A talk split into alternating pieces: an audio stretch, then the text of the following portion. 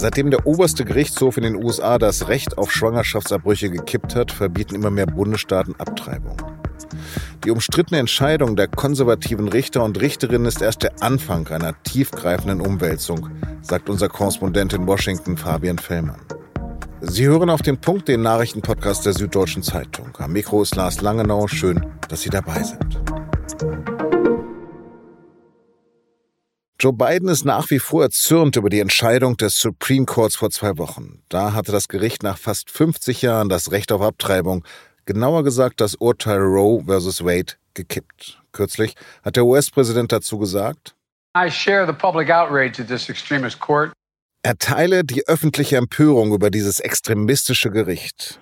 Dieses extremistische Gericht ist der oberste Gerichtshof der USA, eine Aussage, die man so wohl noch nie von einem US-Präsidenten gegenüber der Judikative gehört hat. Doch seit der Präsidentschaft von Donald Trump ist das oberste Gericht der USA mehrheitlich konservativ besetzt. Drei Liberale stehen sechs teils extrem konservativen Richterinnen und Richtern gegenüber. Und so trifft das Gericht eine Entscheidung nach der anderen, im Sinne der Republikaner, aber gegen das Volk, wie Kritiker sagen. Vor einer Woche erst hatte das Supreme Court Bidens Pläne für mehr Klimaschutz ausgebremst. Die Umweltschutzbehörde habe kein Recht, die Betreiber von Kohle- und Gaskraftwerken zur Emissionssenkung zu verpflichten, heißt es in dem Urteil. Andere Baustelle. Biden will nun diesen Freitag die Rechte von Frauen zunächst per Regierungsdekret stärken. Demnach soll das Gesundheitsministerium den Zugang zu Verhütungsmitteln und medikamentösen Schwangerschaftsabbrüchen sicherstellen. Auch sollen die Daten von Frauen, die sich über Abtreibung informieren, besser geschützt werden. Später dann soll der Kongress ein entsprechendes Bundesgesetz verabschieden.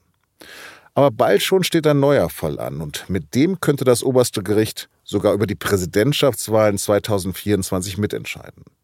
Und darüber habe ich mit meinem Kollegen Fabian Fellmann in Washington gesprochen. Fabian, vor zwei Wochen wurde das Recht auf Abtreibung in den USA gekippt. Was ist seither passiert? Eine ganze Menge.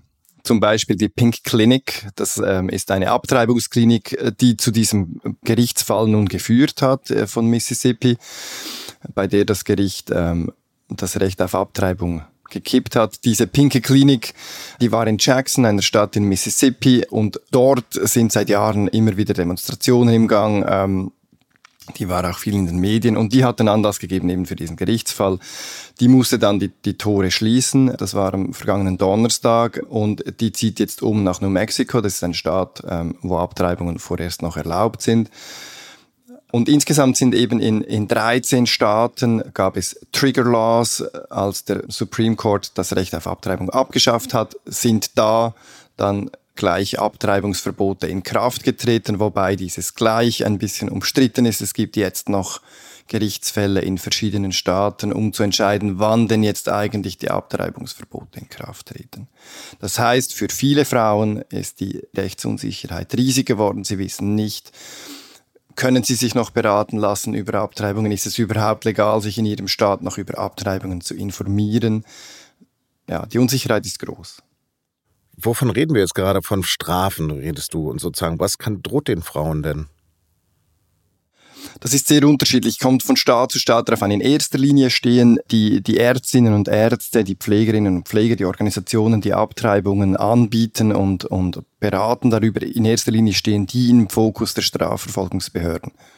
Gegen die gibt es Ermittlungen, das hat es auch schon gegeben im Fall von Texas. Bei den Frauen ist die Sache ein bisschen anders. Je nach Rechtslage können die belangt werden, wenn sie ihr eigenes Kind abtreiben. Ähm, und das ist in vielen Staaten noch nicht klar. Das kann aber so weit gehen, dass man dann wegen Mordes angeklagt wird sogar.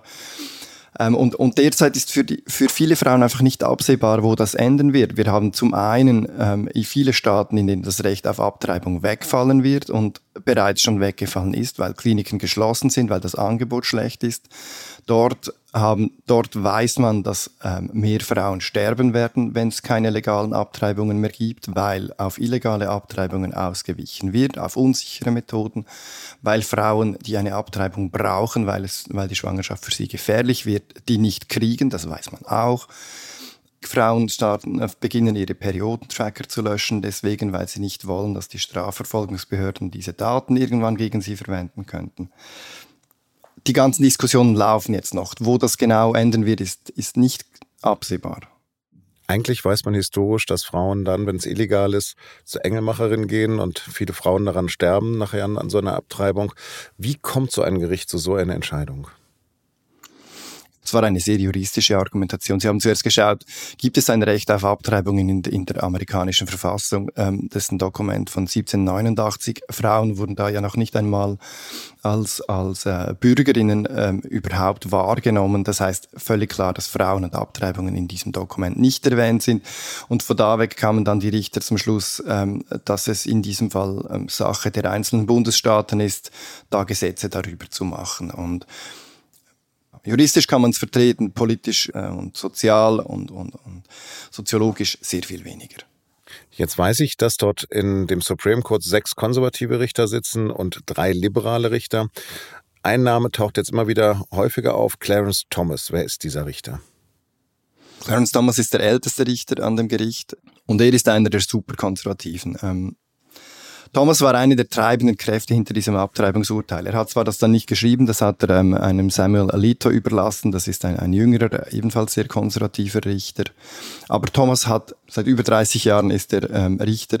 In, in dieser Zeit hat er ganz viele Zweitmeinungen verfasst, Minderheitsmeinungen und hat da eine, eine sehr, sehr konservative Lesart, eine buchstäbliche Interpretation der, der amerikanischen Verfassung ähm, propagiert und die Basis dafür gelegt, argumentativ, dass jetzt andere Richter sich immer wieder darauf beziehen, auf seine Minderheitsmeinung und dies jetzt langsam zur Mehrheitsmeinung geworden sind, weil Donald Trump drei sehr, sehr konservative Richter ernannt hat.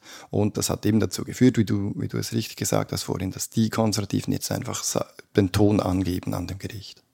Ich habe gelesen, jetzt geht es erst richtig los mit diesen ganzen Entscheidungen. Was steht denn da in Kürze noch an, über was das oberste Gericht entscheiden wird? Es ist vor allem eine Entscheidung, die, welche die Leute ähm, misstrauisch macht. Es geht um die Frage, wer in, in den Bundesstaaten darüber entscheiden darf, wie die Wahlen genau ablaufen. Ähm, es gibt da eine, eine Rechtsaußentheorie, die ist wirklich am rechten Rande, die sagt, dass eigentlich die Staaten, die einzelnen Bundesstaaten sehr frei sind, wie sie ihre Wahlregeln gestalten und dass die Parlamente in den Bundesstaaten sich eigentlich auch über das Resultat der Volkswahl hinwegsetzen können und sagen können, unsere Leute haben Joe Biden gewählt, aber die Stimmen unseres Staates gehören jetzt Donald Trump. Das Gericht hat jetzt gesagt, es nimmt diesen Fall an. Deswegen befürchten jetzt ähm, verschiedene Beobachter dieser Szene, dass dass das Gericht eben plant, den Parlamenten die Macht zu geben und die Republikaner dann in den Staaten, in denen sie die Mehrheit im Parlament haben, bei den nächsten Wahlen einfach das Resultat ändern werden. Also ganz konkret, die Wahlklage North Carolina könnte dazu führen, dass Trumps Ambitionen, noch einmal Präsident zu werden, gestärkt sind. Genau. Im Herbst stehen die wichtigen Wahlen zu den Midterms an. Das Land ist tief gespalten. Wie könnten die Entscheidungen des Supreme Courts das Ergebnis dieser Wahlen beeinflussen? Das gibt in der, in der ganzen Gemengelage gibt jetzt es doch eine Mischung, in der die, in der die Menschen wütend sind.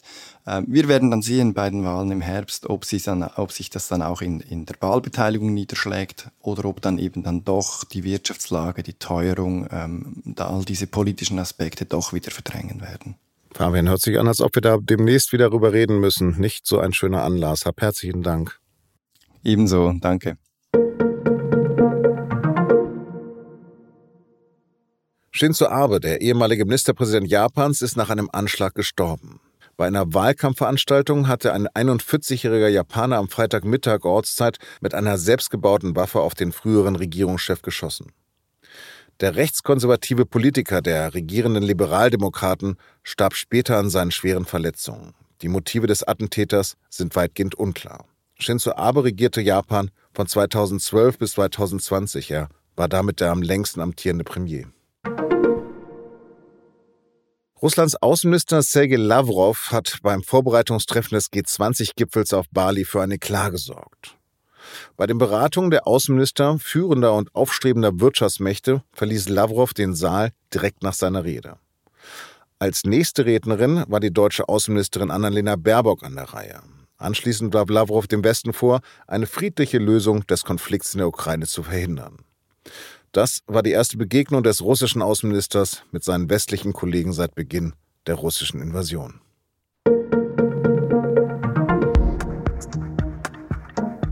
Mehr als 17.000 Kinder wurden laut polizeilicher Kriminalstatistik in Deutschland vergangenes Jahr Opfer sexueller Gewalt. Vor allem in Nordrhein-Westfalen hatte die Polizei große Missbrauchskomplexe aufgedeckt. Lüchte, Bergisch Gladbach, Münster oder zuletzt Wermelskirchen. Das ist kein Zufall. NRW wird inzwischen ganz anders ermittelt. Und darum geht es in unserem neuen SZ Plus Podcast vor aller Augen. Für diesen haben wir mit Ermittlern über ihre Arbeit gesprochen und waren unter anderem auf dem Campingplatz bei Lüchte. Hören Sie die erste Folge kostenlos auf sz.de-vor aller Augen. Alle weiteren acht Episoden erscheinen wöchentlich bei SZ. Redaktionsschluss für Auf dem Punkt war 16 Uhr. Produziert hat die Sendung Jakob Arno. Vielen Dank fürs Zuhören und bleiben Sie uns gewogen.